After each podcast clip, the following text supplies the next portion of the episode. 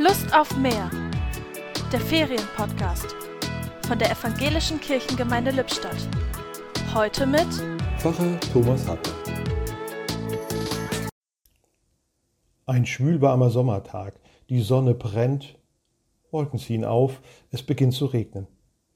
Plötzlich ist er da. Ein Regenbogen spannt sich übers Land oder über das Meer. Wunderschön. Farbenfroh verbindet er weit entfernte Orte. Von alters her bis heute gilt der Regenbogen als ein Zeichen der Hoffnung und des Friedens. Er verbindet Anfang und Ende, Himmel und Erde.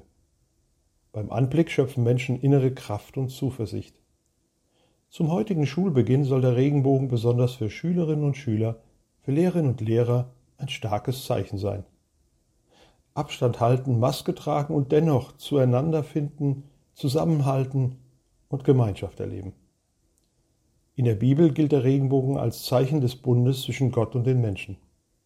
Nach der großen Sintflut gibt Gott den Überlebenden ein Zeichen seiner Treue und der Versöhnung für alle Zeit. Die Gedanken zum Tag kamen heute von Pfarrer Thomas Hartmann.